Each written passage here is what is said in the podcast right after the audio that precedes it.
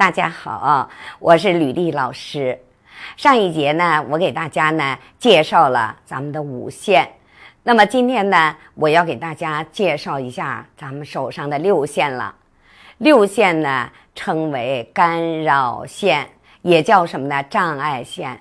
那么呢，六线呢，大家记住，这个线它不能超过一点五啊到两公分，就是不能太长啊。那么这个六线呢，它是横切咱们主线的一些线。那我们大家看一下啊，这是咱们的一线，这是咱们的二线，这是咱们的三线。啊，四线呢是这样的，五线呢是不是从下往上直直的上来了啊？这么一条线，好。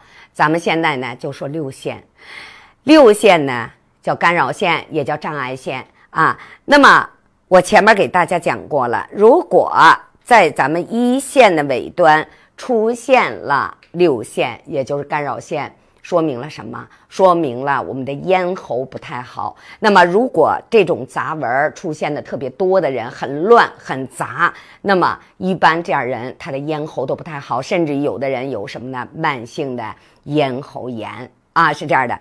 那如果说在一线的中指下出现了干扰线，出现了干扰线，那我们这儿容易出现什么？气管炎和支气管炎啊，所以呼吸系统的功能就不是太好了。那如果我们的干扰线出现在二线上呢？出现在二线上都是这样的竖线，横着的、竖着的、斜切的，那组成了一个十字纹呐、三角纹啊这些纹，那说明了说什么呢？说明了我们记忆力的下降，我们大脑供血功能的一个什么呢？降低。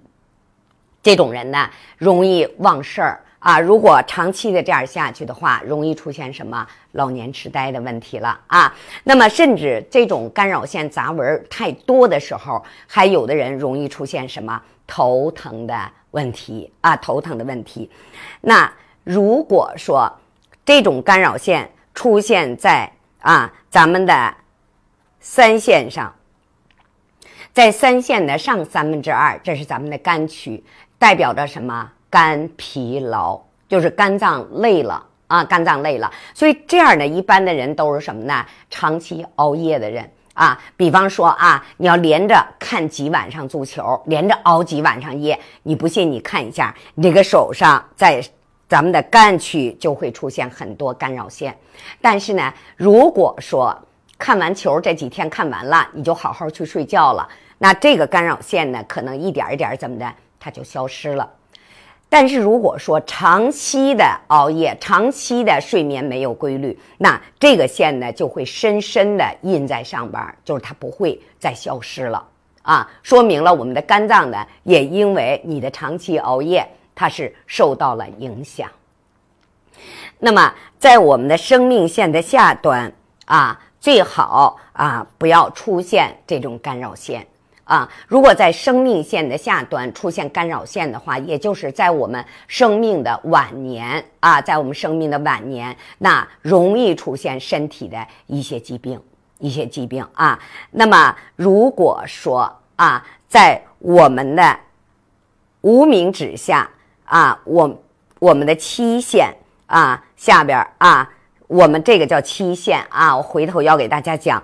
那么，在这个地方出现了跟七线并行的一条线，那这也叫干扰线。那大家记住，这个叫什么呢？叫血压的辅助线，我们也管它叫辅助血压线啊，是这样的。